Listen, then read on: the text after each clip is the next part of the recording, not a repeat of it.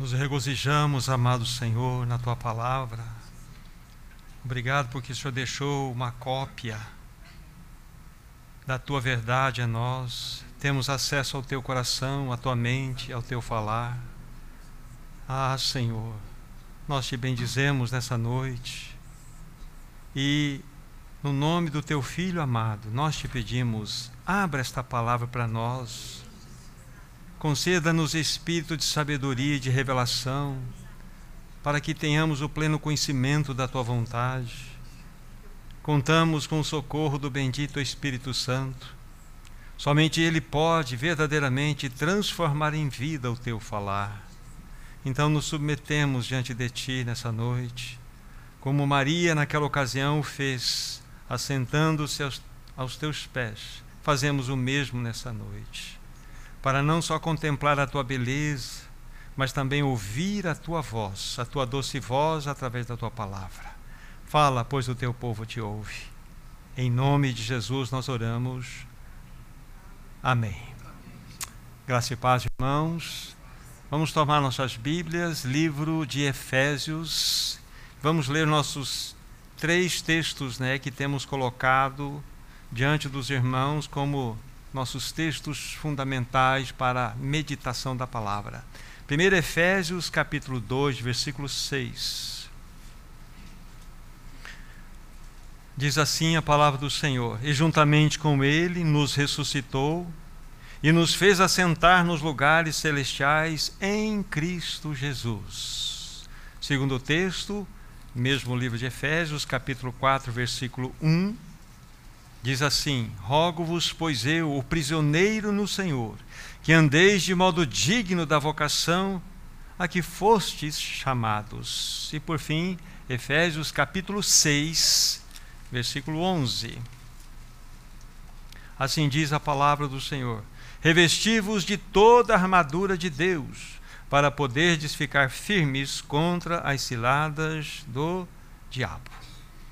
Então, só colocando os irmãos aqui é, para um conhecimento, né, o encargo que temos recebido do Senhor está falando sobre o livro de Efésios e o eterno propósito de Deus. E esse encontro já é o terceiro encontro, então seria a terceira parte do tempo que já estamos desfrutando, estudando esse tão precioso livro. E amados irmãos, no último encontro, o que nós dissemos aqui para vocês? Que o livro de Efésios, que tem seis capítulos, ele é dividido em duas partes, sendo que a primeira parte nós temos aí a concentração de tudo aquilo que nós chamamos de caráter doutrinal que está exposto pelo apóstolo Paulo aqui nessa carta. E a segunda parte nós temos chamado aqui de o caráter prático de tudo aquilo que nós temos recebido na primeira parte. Então, o livro de Efésios, em linhas gerais, ele é dividido nessas duas partes: o caráter doutrinal, primeira parte, e o caráter prático na segunda parte. Sendo que na primeira parte, primeira parte, nós já vimos, né, nós temos o que lá é, descrito nessa primeira parte, né, aquelas grandes revelações das profundezas daquilo que está no coração do Senhor, das profundezas e profundas riquezas espirituais do Senhor. Nós fomos abençoados com todas as sortes de bênçãos espirituais nas regiões celestiais em Cristo Jesus. Vocês se lembram que eu disse que nós, conforme certo irmão do passado disse, né, escalamos é, é, o livro de Éfeso né, como o Alpes do Novo Testamento, indo passo a passo até chegar no seu ápice ali, nos deliciarmos com todas aquelas profundas revelações até que nós nos deparamos com a presença bendita do Senhor. Um livro que fala-nos da vida de união com Cristo Jesus. Disse também, no que tange a segunda parte desse estudo, disse também aos irmãos que para que nós pudéssemos melhor compreender a segunda parte, nós precisávamos dividi-la em duas sessões. Sendo que a primeira sessão, que já falamos para os irmãos, né, do capítulo 4, do versículo 1 até o capítulo 6, verso 9, nós temos o que? A, a realidade que diz respeito à nossa vida nesse mundo. Já vimos dito aos irmãos isto. E a segunda sessão dessa segunda parte, né, que compreende o capítulo 6 de Efésios, a partir do versículo 10 até o seu final, verso 24, que fala-nos a respeito do que? Da nossa atitude em relação ao inimigo. Isso já dissemos aos irmãos na semana que passou, né, no último domingo. E também apresentamos aos irmãos alguns princípios com o seguinte objetivo: de sermos todos ajudados para que nós possamos desfrutar de uma vida adequada diante do Senhor. Uma vida que possamos viver de tal forma que venha agradar o coração do nosso Deus. E tomamos de cada texto base, que nós já apresentamos aos irmãos, Efésios 2:6, Efésios 4:1, Efésios 6:11. Pegamos uma única palavra para que através dessa única palavra nós pudéssemos estabelecer um princípio diretivo para a nossa compreensão das escrituras sagradas e não só a compreensão, mas para também que nós pudéssemos ser conduzidos por esses princípios. Vocês se lembram a palavra? Já foram ditas aqui: assentar, andeis e firmeis, não é isso? Essas são as palavras que nós, ou firmes, né, que nós colocamos aos irmãos. E hoje nós iremos considerar o que? A primeira palavra, que é o primeiro princípio. Então, novamente, coloque os olhos, né, Efésios capítulo 2, versículo 6, porque aqui está né, a chave inicial da nossa reflexão dessa noite. Né? E juntamente com Ele nos ressuscitou e nos fez assentar juntamente com Ele em Cristo Jesus. Aqui está um texto extremamente impressionante. Nós fomos assentados com Cristo Jesus nos lugares celestiais. Isso aqui fala-nos do que? De uma vida de união. E é exatamente aqui que nós devemos lançar o que? Todo o nosso foco. Por quê? Porque na realidade essa palavra revela para nós o ponto inicial da jornada cristã, essa palavra assentar. A palavra assentar revela-nos para nós o ponto inicial, o primeiro passo da nossa jornada cristã, que é a palavra assentar. É uma posição de descanso. A vida cristã, ela começa exatamente nessa posição de descanso em Cristo Jesus. Começa nessa realidade. O Espírito Santo, se ele assim o desejasse, ele poderia ter começado esse livro. Nós podemos fazer uma inversão aqui, trazendo o pensamento do capítulo 4, versículo 1 aqui. Né? Lá diz assim: né? Rogo-vos, pois eu, prisioneiro de Cristo Jesus, que andeis de modo digno da vocação. Mas o Espírito Santo não fez assim. Ele colocou exatamente dentro dessa ordem, porque é assim que deve ser.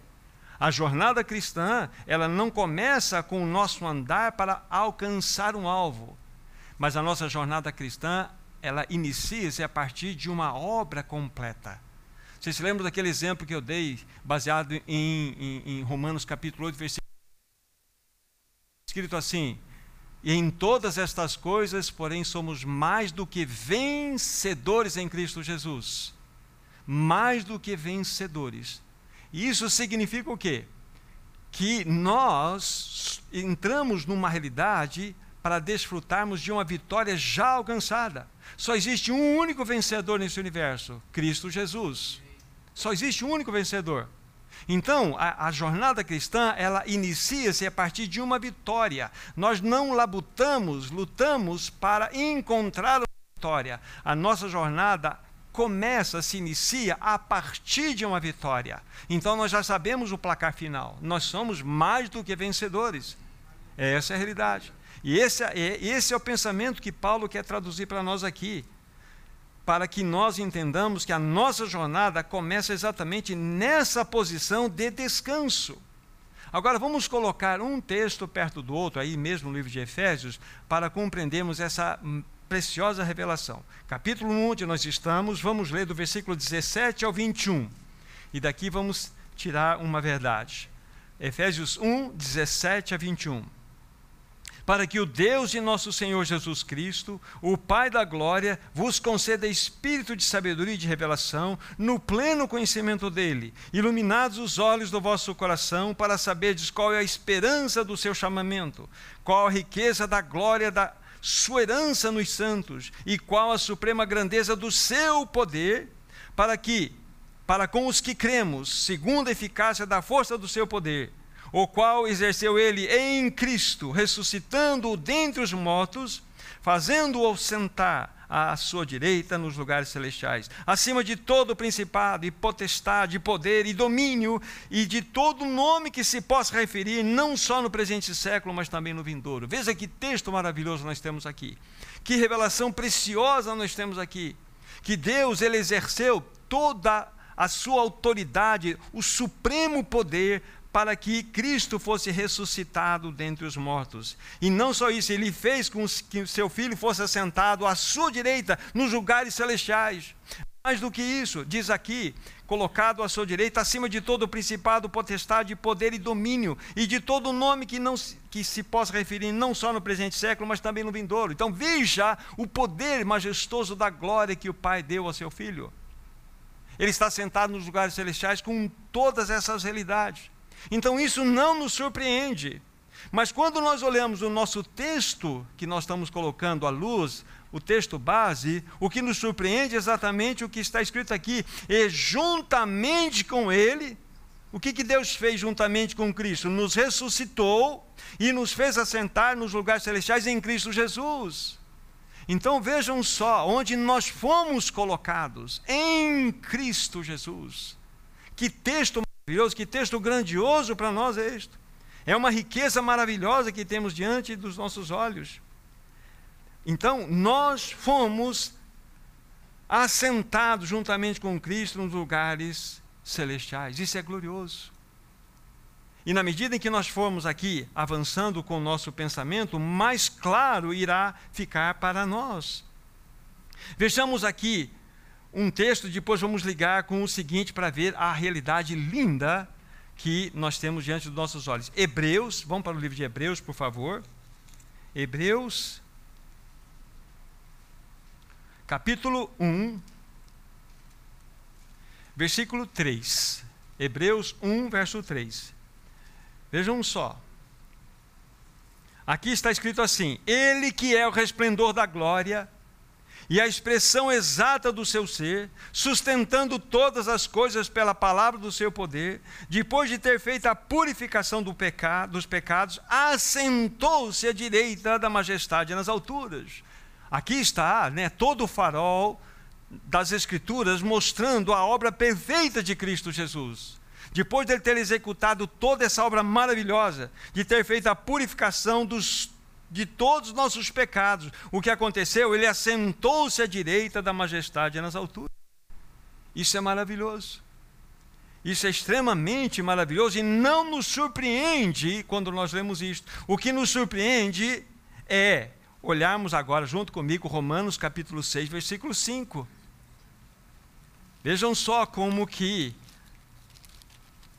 a palavra de Deus tem algo maravilhoso a nos mostrar no que tange a nossa identificação com a perfeita obra de Cristo na cruz. Romanos capítulo 6, versículo 5. Diz assim a palavra do Senhor: Porque se fomos unidos com Ele na semelhança da Sua morte, certamente o seremos também na semelhança da Sua ressurreição. Isso mostra-nos que há uma perfeita identificação na obra de Cristo Jesus conosco. Naquilo que realizou, ele nos identificou nos identificou na sua ressurreição. Isso é glorioso demais. Então, quando nós temos como nosso texto base, chamando a nossa atenção, né, juntamente com Ele nos ressuscitou e nos fez assentar com Ele nos lugares celestiais, a palavra está nos mostrando claramente que há uma identificação, uma vida de união com Cristo. Isso é maravilhoso. E vimos na leitura é, última, ou a penúltima, em Hebreus 1,3, que ele fala: depois de ter feito a purificação do pecado, dos pecados, assentou-se diante da majestade, ou direito da majestade nas alturas. Esse é o lugar dele de honra. Mas a Bíblia está nos mostrando que nós com Ele fomos assentados, significando que há uma identificação em toda a obra de Cristo realizada por nós naquela cruz. Isto é profundamente revelador. Nós fomos colocados em Cristo Jesus na Sua obra. Isto é grandioso demais, irmãos. Algo importante a destacar. A obra de Cristo é tão maravilhosa, tão perfeita, que é impossível nós explicarmos ela como se fosse uma única obra, vamos dizer, um único sacrifício apresentado naquela cruz. O que, que eu quero dizer com isto? Não precisamos ir lá, mas eu vou dar aqui o endereço para vocês. Os sete primeiros capítulos de Levíticos e também o capítulo 16 de Levítico, nós temos a descrição ali de muitos tipos de sacrifícios que Deus havia ordenado que seu povo fizesse, apresentasse diante do Senhor. Eu quero destacar apenas quatro para vocês. Quatro. Então, quando o israelita ia oferecer um cordeiro para ser sacrificado, então aquele cordeiro ele precisava ser examinado pelo sacerdote. Ele não podia trazer nenhum tipo de mancha, nenhum tipo de defeito. Tinha que ser um cordeiro adequado para que ele pudesse, de fato, exercer o primeiro papel que eu vou dar aqui para você como nome. Ele tinha que ser um cordeiro vicário. O que significa ser um cordeiro vicário? Um cordeiro que verdadeiramente representasse, representasse de modo legítimo o pecador. E tinha que ser um, um cordeiro perfeito, sem mancha, sem nenhum tipo de defeito. Então era um tipo de sacrifício vicário. Nós encontramos isto quando nós estudamos o livro de Levítico.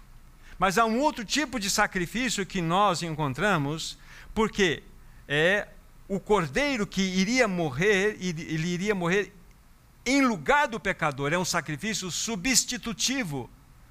Tinha que haver uma substituição.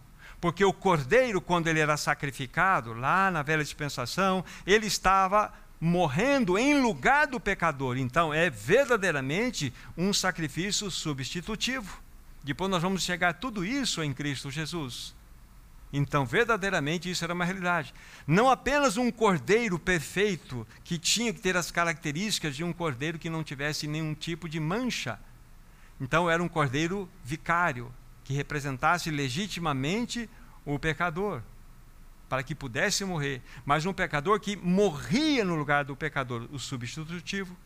Mas também tinha que ter uma característica de um sacrifício expiatório, tinha que haver derramamento de sangue. O sangue precisava ser derramado. Então, a característica desse sacrifício também era um sacrifício expiatório.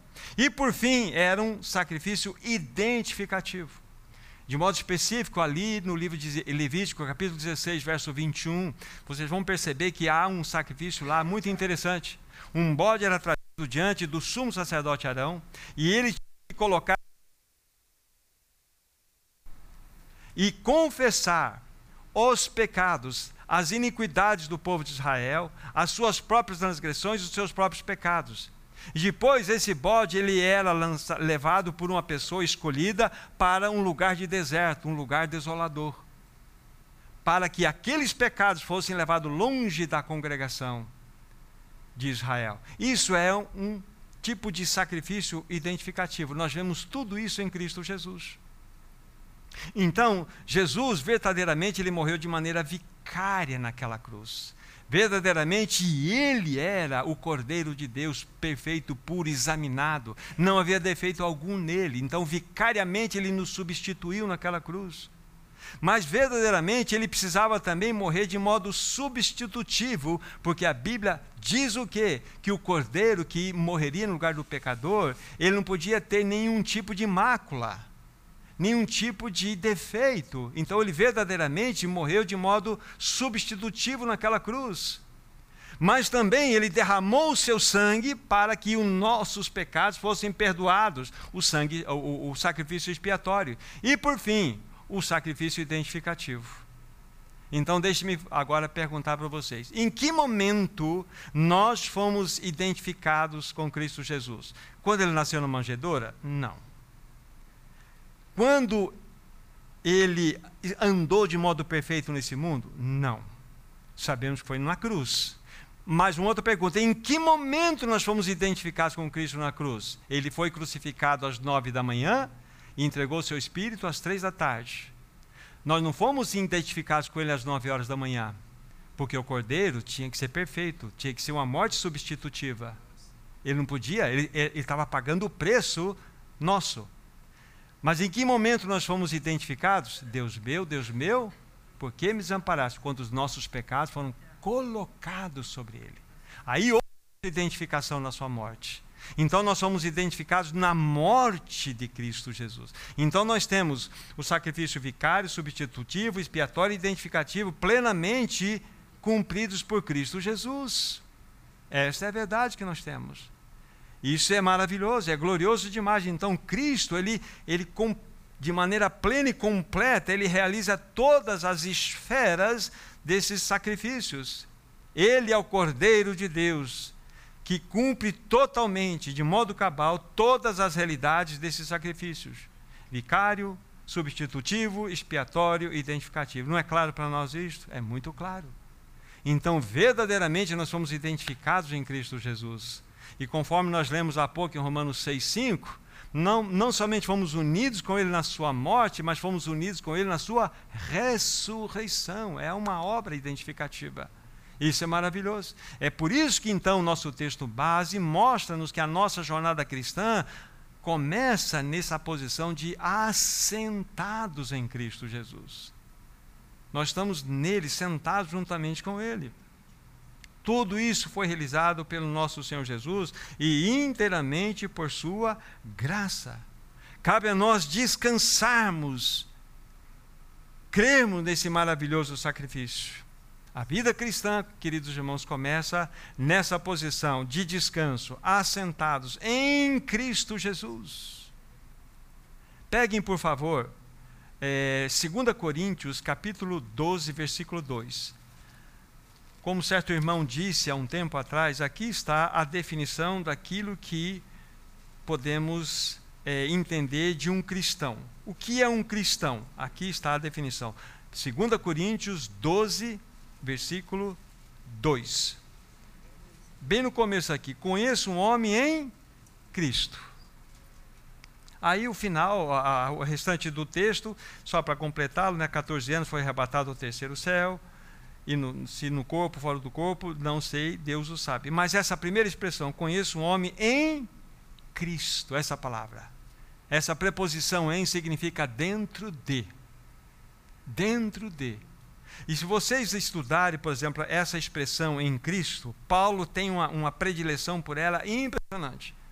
Em todas as cartas, não só as paulinas, mas as outras, não é um número preciso, mas no mínimo nós vamos encontrar 80 vezes essa expressão em Cristo. Mas por incrível que pareça, só Paulo usa em torno de 60 vezes. Então, como ele tinha uma predileção de que nós estamos em Cristo, em Cristo. Em Cristo estamos assentados nos lugares celestiais, em Cristo nós fomos crucificados, em Cristo nós somos ressurretos, em Cristo. Essa é a definição de um cristão, é alguém que está em Cristo Jesus. Essa é a realidade. Watchman disse certa vez num dos seus livros né, que o cristianismo não começa com um imperativo fase, mas começa com um particípio feito. Feito. Então, a obra cristã, a nossa jornada começa nessa posição, assentados em Cristo Jesus. Isso é maravilhoso. A nossa salvação é inteiramente pela graça, amados irmãos. Inteiramente pela graça. Vejam, olha que texto que chamou a atenção do meu coração. Lucas 14, verso 17. Lucas 14, 17. Quando o Senhor está falando a respeito da parábola da grande ceia, ele vai dizer algumas palavras aqui que para mim se constituem depois a um princípio maravilhoso. Lucas 14, verso 17. Diz assim: A hora da ceia enviou o seu servo para avisar os convidados. Aqui está: Vinde, porque tudo já está preparado. Olha que convite, meu irmão José. Que convite. Vinde, porque tudo já está preparado. Se você vai receber um convite desse, o que você precisa? Precisa uma coisa? Não precisa levar, está tudo preparado. É só chegar e se desfrutar.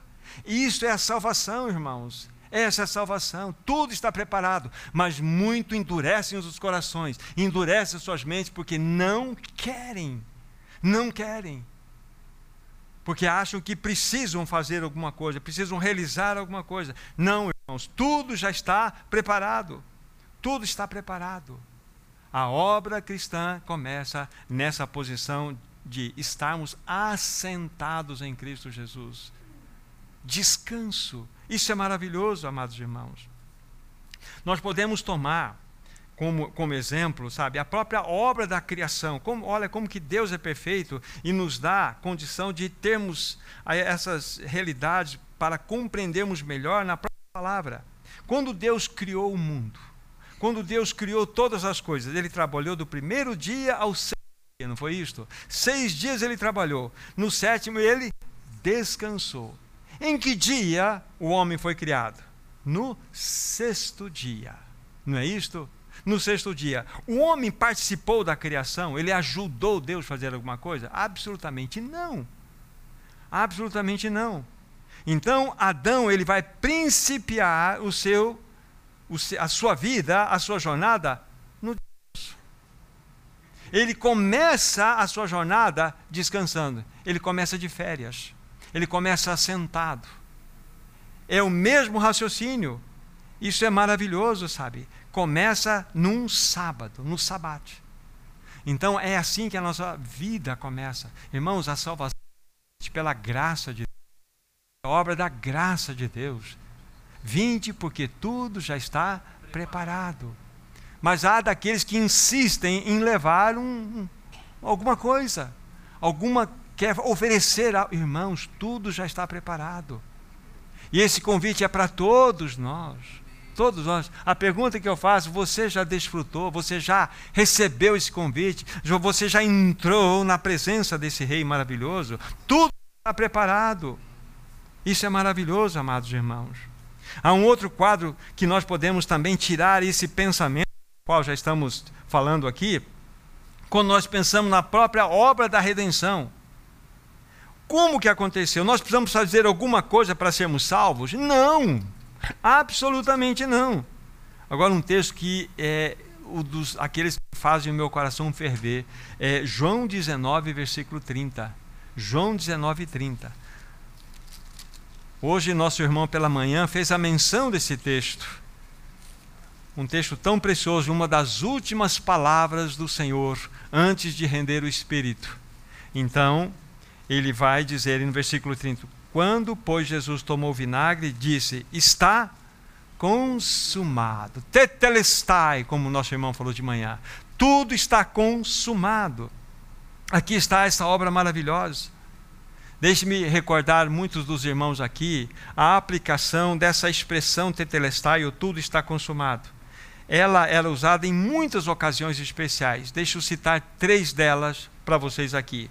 Quando, naquele tempo, né, naquela, naquela esfera de realidade, então, quando um servo ou uma serva concluía todos os afazeres né, que tinha ali na casa do seu patrão, amo, ama, terminava, então ela chegava diante do, da sua senhora, do seu senhor, e dizia, e dizia assim: Tetelestai, tudo está pronto, ou seja, todo o serviço que foi dado a ela para fazer, ela fez. Então era usado. Mas havia uma outra explicação também dessa palavra, é quando encerrava-se uma peça teatral. Então tinha ali vários atos na apresentação da peça. É como se hoje nós disséssemos, então as cortinas se fecharam, o diretor da peça vai adiante e vai despedir aquele público porque tudo estava consumado. E naquela época, então, quando acabava toda aquela apresentação da peça, aqueles atos, então vinha o diretor da peça e dizia: Tetelestai, tudo está consumado. Vocês podem ir para casa porque o teatro se encerrou. E por fim, uma outra que para mim é mais aquela que toca mais no nosso coração, é quando um escrito de dívida, de fato, ele era rasgado. Quando havia uma pessoa que tinha uma dívida com uma, uma outra pessoa, e aquela pessoa tinha de fato um recibo nas mãos, um escrito de dívida. E quando aquela pessoa, a devedora, chegava até aquele que era devedor e pagava, e pagava, então ele pegava aquele escrito que era dívida e rasgava e falava: Tetelestai, tudo está consumado. Não foi isso que Cristo fez na cruz, irmãos? Tetelestai, rasgou o escrito de dívida que era contra nós.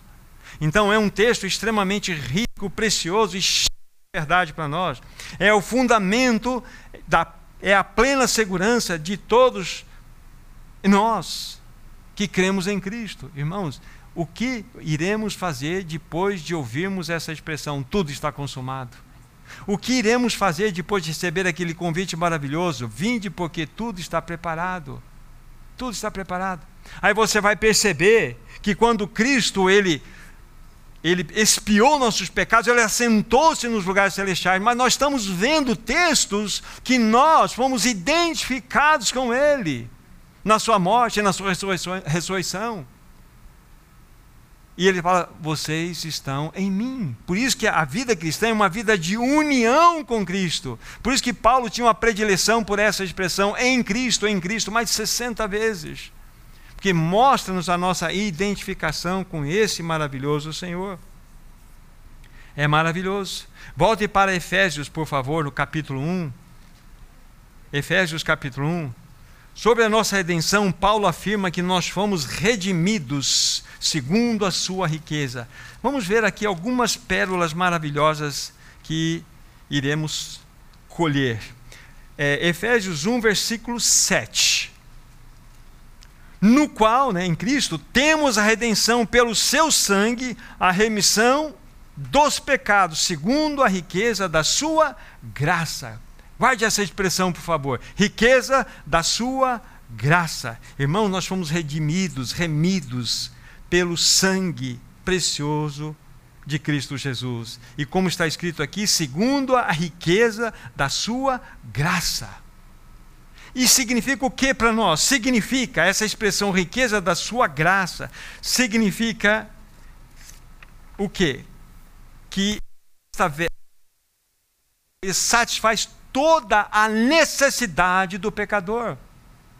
Se aqui está escrito, né, conforme estamos lendo, segundo ou no qual temos a redenção pelo sangue, a remissão dos pecados segundo a riqueza da sua graça. Significa que esta realidade atende todas as necessidades do pecador. Aleluia. Não há mais necessidade de fazer absolutamente nada, porque o sangue de Cristo já foi derramado.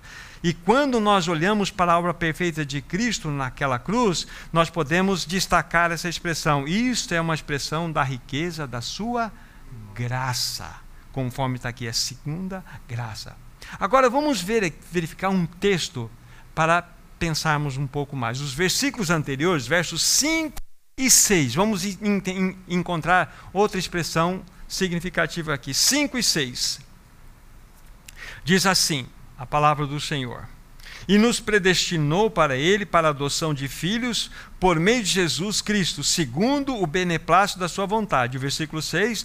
Para o louvor da glória da Sua graça, que Ele nos concedeu gratuitamente no amado. Aqui nós temos uma outra expressão diferente da primeira que nós vimos: riqueza segundo a riqueza conforme da sua graça. Mas aqui nós estamos vendo uma expressão que é para o louvor da glória da sua graça. É uma expressão diferente. E isso deve chamar a atenção. Então vamos comparar, vamos colocar uma, uma expressão lá da outra. Da riqueza da sua graça com o louvor da glória da sua graça. Colocar uma ao lado da outra. Já vimos que na primeira situação, riqueza da sua graça, atende à nossa necessidade como que pecadores que somos, porque foi pelo derramamento do sangue, a expiação dos nossos pecados. É verdade. E se nós só ficássemos com esse versículo 7, onde fala a riqueza da sua graça, nós seríamos verdadeiramente salvos, mas apenas criaturas salvas. Criaturas salvas. Mas se você e eu prestamos atenção no versículos 5 e 6, nós já vimos, fizemos a primeira considera uma, uma consideração na primeira mensagem que falamos aqui aos irmãos. Que no versículo 4, que nós não consideramos agora, fala-nos que nós fomos escolhidos nele antes da fundação do mundo para sermos santos e repreensíveis perante ele em amor. Então isso já é maravilhoso. Mas no versículo 5 fala que nós fomos predestinados para a adoção de filhos por meio de Jesus Cristo. Então, não somente fomos tornados santos e irrepreensíveis, que seria algo maravilhoso, mas o Senhor quer um relacionamento de filhos para conosco. Então nós vemos que o versículo 5 ele é, vamos dizer assim, um upgrade do versículo 4. Não somente nos tornamos santos e repreensíveis como criaturas diante de Deus, mas o Senhor queria um relacionamento de família para conosco. É por isso então que está aí o versículo 5 e 6. Então o que acontece? Para o louvor da glória da sua graça. Exemplo prático que eu vou dar para vocês, vocês vão entender. Pensem comigo, por favor. Um homem rico, um homem muito rico, ele pode abençoar um mendigo com suas riquezas. Ele pode pegar um mendigo na rua, na sua mais extrema pobreza, e dar de suas melhores riquezas. Isto seria a demonstração da riqueza da sua graça. Agora vocês vão entender o que eu quero dizer com vocês. Mas se um homem rico fosse além disso e desse a este mendigo um lugar de filho, adotasse ele como filho, não seria apenas riqueza da sua graça sendo dispensada, mas seria algo que seria o louvor da glória da sua graça. Entende a diferença? Então, não apenas nós fomos perdoados, nós estávamos na miséria, no monturo, não apenas experimentamos a riqueza da Sua graça, nos tornamos criaturas regeneradas, santas, irrepreensíveis, mas o Senhor fala assim: não, mas eu quero mais de vocês, eu quero vocês como filhos. É por isso que a riqueza da Sua graça é uma coisa e o louvor da glória da Sua graça é outra. Entende? É a beleza do texto para nós. Tudo isso o Senhor fez por nós. Não é o nosso assunto, mas coloque os olhos no capítulo 2, versículo 7, mas tem uma outra expressão que envolve a graça. Para mostrar nos séculos vindouros, olha, eternidade futura, a suprema riqueza da sua graça. Então aparece uma outra expressão, suprema riqueza da sua graça. Então nós temos riqueza da sua graça, para o louvor da glória da sua graça e a suprema riqueza da sua graça. Isso na eternidade vindoura. Porque nós temos duas eternidades, assim podemos falar. A passada e a futura, se é que eu posso usar passado e eternidade juntos, né? Porque nós estamos num hiato chamado tempo. E nós temos então a eternidade passada e a futura. Então, tudo depois de estar consumado, o que vai estar sendo destacado? A suprema riqueza da sua graça. Olha que texto lindo. Mas voltando ao nosso pensamento aqui original. Vocês percebem a beleza da obra do Senhor? Então, quando nós Olhamos o versículo 7, onde nós temos a redenção pelo sangue de Cristo, a remissão dos nossos pecados, é a riqueza da sua graça. Isso já é maravilhoso. Poderia encerrar por aqui. Mas quando nós pensamos em, na, na palavra, temos algo maior. O Senhor nos chama para um relacionamento de família, de pai para com filho. Louvor da glória da sua graça. Isso é maravilhoso. E no exemplo prático ficou, creio, nítido para nós a beleza de tudo isso. Também é muito fácil, nós podemos é, é, é, é pensar no exemplo próprio bíblico, o filho pródigo. No capítulo 15, né, vocês só registrem aí, capítulo 15, do versículo 11 ao 32, nós temos toda a história. Toda a história. Sabemos o que o filho pródigo ele fez, ele pegou tudo aquilo que ele achava que cabia ele, foi e desperdiçou tudo isso e entrou no estado de absoluta miséria. Aí ele se lembrou: quantos servos do meu pai estão lá comendo pão na sua mesa e eu aqui padecendo, comendo aquelas bolotas de porco. Então ele prepara um discurso e vai em direção à fazenda do seu pai. E lembre-se: a porteira da fazenda do seu pai nunca se fechou. Nunca se fechou, porque o pai esperava o filho de voltar. Ele nunca se fechou. E a Bíblia fala: vendo o filho ao longe, significa que o pai nunca deixou de esperar o seu filho. E é o pai que vai ao encontro do filho. O filho vai arrancar o bilhete do discurso e como ele começa, pai, pequei contra ti, contra o céu. O pai vai lá e beija e abraça e chora e bota uma veste sobre ele. Veste sobre ele riqueza da sua graça. Riqueza da sua graça. Então ele já foi, ele foi colhido toda aquela aquelas vestes antigas da vida de pecador, de pecado, de imundícia, foram completamente escondidas pela obra da justiça do Pai. O Pai cobriu aquilo. Não foi isso que aconteceu conosco, riqueza da sua graça. Mas ele colocou um anel no dedo, botou um anel no dedo Ó, oh, você tem parte, é louvor da sua glória, louvor da glória da sua graça.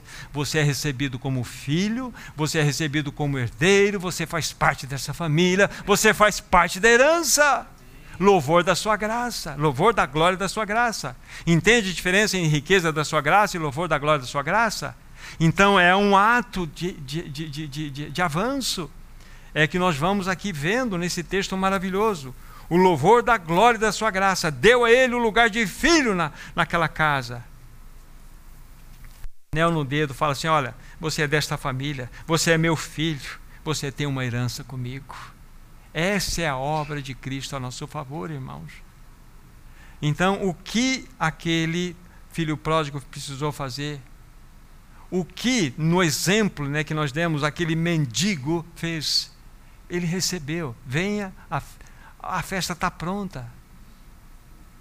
A nossa vida começa nessa posição assentados.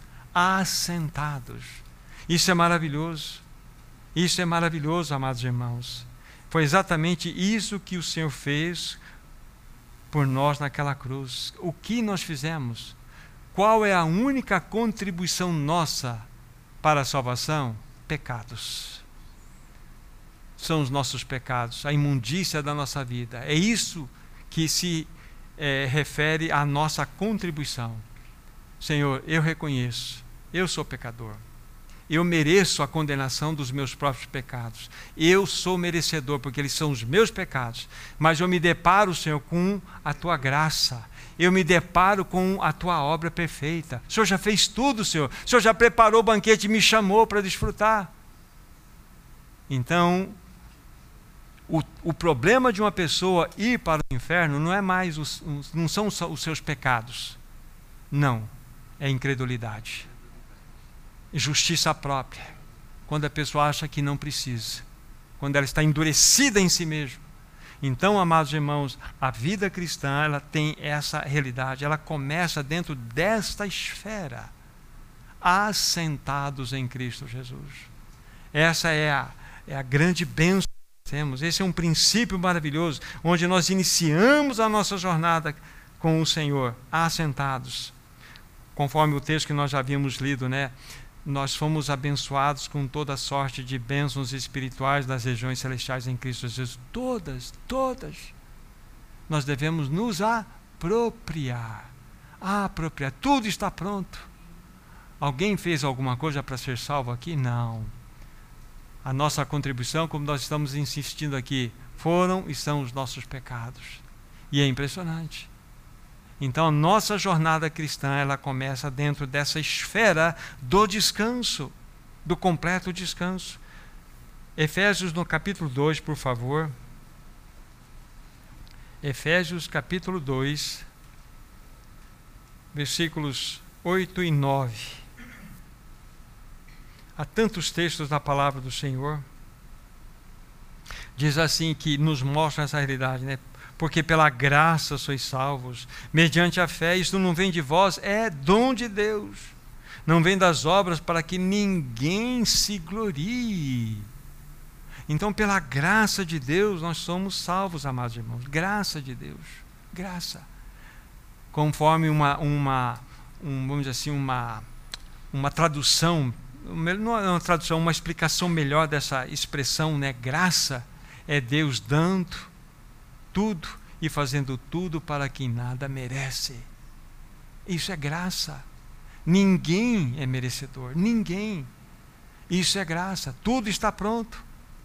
Então, o que nós mostramos aos amados nessa noite, sabe, que a nossa jornada cristã, ela, ela começa, ela tem o seu início exatamente nessa esfera de estarmos assentados juntamente com Cristo nas regiões celestiais.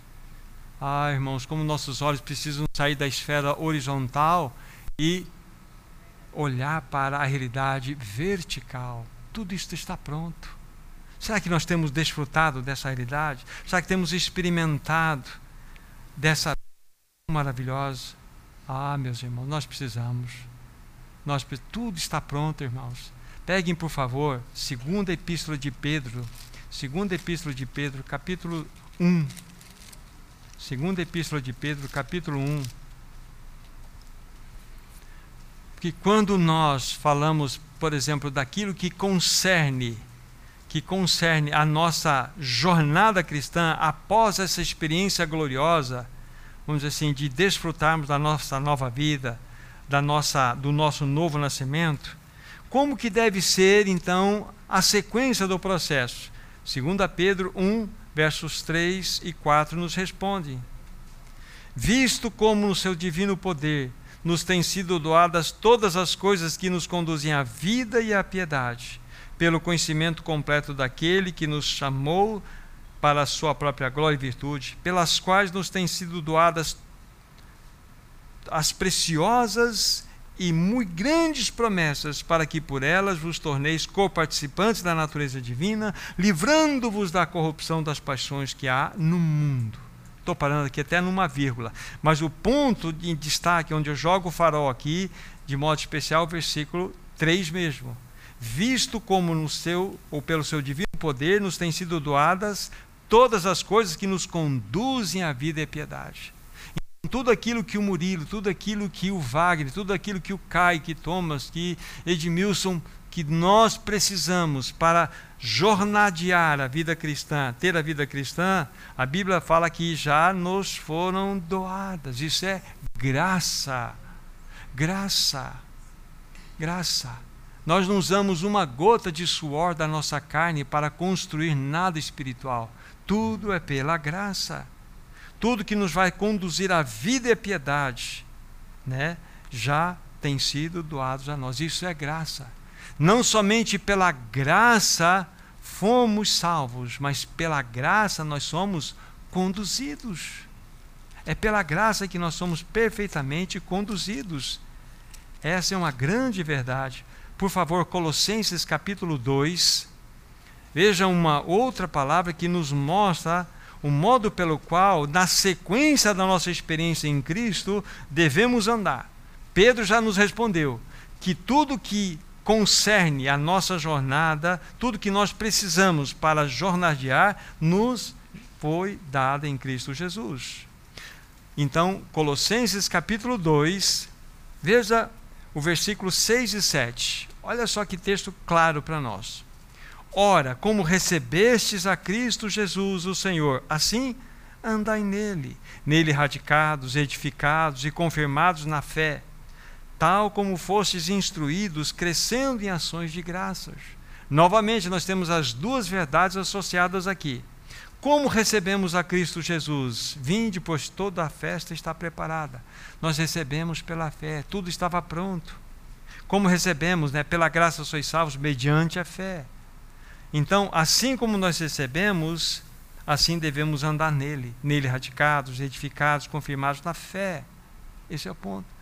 Então, a mesma realidade que nos levou a uma experiência com ele é a mesma realidade que nos conduz pela nossa jornada. Quando o Senhor assim permitir que nós estivermos falando a respeito do do, do, do, da segunda palavra, que é o andeis, nós vamos estar falando de modo mais específico como nós iremos jornadear, vendo vários, vários textos né, de como nós devemos andar. E isso nós devemos andar na conformidade daquela vocação maravilhosa que nós recebemos, da qual nós já apresentamos aqui, olhando os três primeiros capítulos. É andar de modo digno, segundo a vocação que nós recebemos. Então nós estaremos vendo isso. Mas esses dois textos, tanto de Pedro como de é, Paulo, falando aos Colossenses aqui, já nos ajudam a pensar como nós recebemos, assim devemos andar. Então, se nós recebemos pela graça e a fé, assim que nós andamos. Essa é a nossa jornada. Lembrando que a nossa vida, ela tem o seu início, o seu start assentados. Isso é uma palavra gloriosa. Então, Efésios nos ajuda nesse sentido a pensar. quando Paulo diz aquelas palavras tão preciosas, né? E juntamente com ele nos ressuscitou e nos fez assentar nos lugares celestiais em Cristo Jesus, em onde nós somos colocados. Isso é glorioso demais. Meu irmão, minha irmã, onde você e eu fomos assentados, onde eu e você fomos colocados, em Cristo Jesus, nos lugares celestiais. Tiremos os olhos dessa terra, tiremos os olhos, sabe, desse mundo, porque a nossa pátria não está nesse mundo, a nossa pátria é celestial, da qual aguardamos aquele que virá nos buscar. Irmão, nós somos, a Bíblia fala, embaixadores nesse mundo. Como funciona uma embaixada? Qualquer embaixada de qualquer país que você pegar, quando você está dentro daquele, daquele quadrado, daquele local onde está escrito que é embaixada, ali é um território estrangeiro. O Brasil não tem um acesso legal de entrar naquela embaixada sem autorização daquele país, que ali é um país. O que eu quero dizer com isso? Então, aquela embaixada que está ali, seja de qual bandeira for, então ela é sustentada não pela nação na qual ela está aqui, no caso do Brasil, ela é sustentada pelo seu país de origem. Nós somos uma embaixada. De onde você tem buscado o seu sustento? Nós temos uma embaixada aqui e nós temos uma pátria celestial. De onde vem todo o nosso sustento, toda a nossa direção? E do alto. Então, nós não temos SOS, nenhuma nação SOS, nenhum exército, nós temos SOS Cristo. É Cristo. Ele é o nosso supridor. Irmão, irmã, você foi colocado em Cristo. Em Cristo Jesus, assentado nele. Ele fez tudo, ele te convidou. Ele te deu o caminho para você nascer de novo. Ele te dá todas as condições para você jornadear. Isso é maravilhoso. Então nós precisamos, pela graça do Senhor, conhecer esse amado Senhor de modo mais profundo na nossa experiência. Então, basicamente, é isso que eu quero apresentar para os meus irmãos, dentro dessa, desse primeiro princípio. Nós vamos agradecer o Senhor, para que Ele continue a falar no nosso coração. Que ao longo dessa semana Ele possa ganhar mais o nosso coração revelar ao nosso íntimo que nós estamos nele incluídos, nele assentados e vivemos uma vida de união com ele. Essa é a questão. Vamos amados irmãos. Querido Senhor,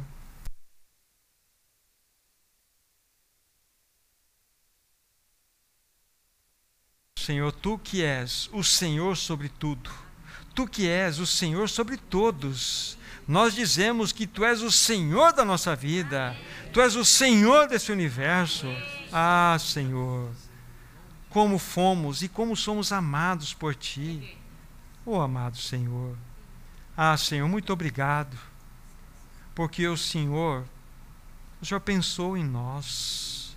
O Senhor deixou o seu trono de glória e veio a este mundo para realizar uma obra perfeita Obrigado por aquelas palavras poderosas. Tudo está consumado. Obrigado pelo maravilhoso convite, Senhor. Venham porque a festa está preparada, o banquete está posto. Senhor, constranja o nosso coração. Obrigado pela obra perfeita, Senhor. Obrigado porque tudo está pronto. Nós nos rendemos a Ti. Te agradecemos porque nós estamos assentados contigo nos lugares celestiais. Ajuda-nos a viver nessa dimensão, Senhor. Ajuda-nos a desfrutar dessa vida de comunhão, de união contigo. Ajuda-nos, Senhor, a viver uma vida que seja digna com a vocação tão honrosa que o Senhor deu a nós. Em teu nome nós oramos, Senhor. Amém. Amém. Amém, queridos irmãos. Senhor, conceda a vocês uma semana na presença desse glorioso Senhor. Graça e paz.